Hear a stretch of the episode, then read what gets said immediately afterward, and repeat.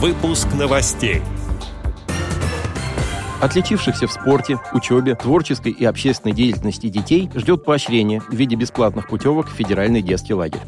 Активисты Костромской региональной организации ВОЗ поделились своими впечатлениями об обучении в Центре реабилитации слепых ВОЗ в городе Волоколамске. Теперь об этом подробнее. Студия Антон Агишев. Здравствуйте.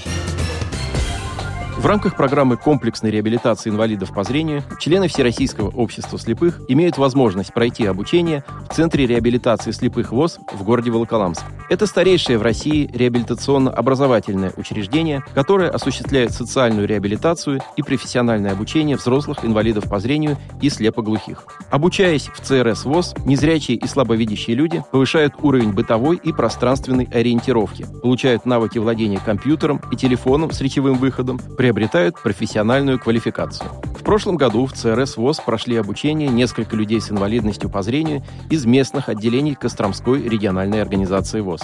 Отметим, что многие из вступающих в ряды Всероссийского общества слепых проявляют интерес к обучению в Волоколамском центре реабилитации слепых ВОЗ и задают вопросы об этом. В начале этого года обучение там прошла активистка Костромской местной организации ВОЗ Светлана Пшеничного. В рамках реабилитационных мероприятий она научилась правильно ходить с белой тростью, вязать, посетила различные концерты и приняла участие в интеллектуальной игре «Что, где, когда». Подробно о своей поездке в Волоколамск она рассказала в интервью для YouTube-канала Костромской местной организации ВОЗ, который называется «Общество слепых Костромы».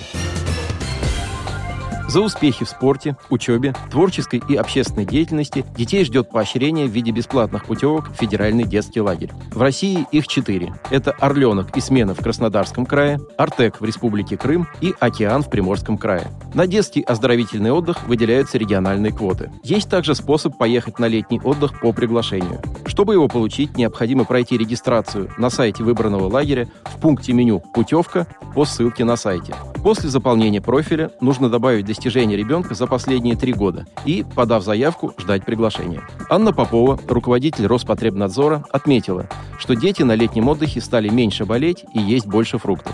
В этом году детские оздоровительные лагеря будут работать без ограничений.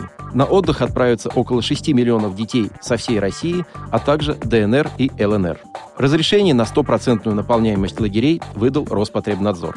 Также ведомство отменило требования к одновременному заезду детей и персонала, сняло ограничения на культурно-массовые и спортивные мероприятия на свежем воздухе. Отдел новостей «Радиовоз» приглашает к сотрудничеству региональной организации. Наш адрес – новости собака ру. О новостях вам рассказал Антон Агишев. До встречи на «Радиовоз».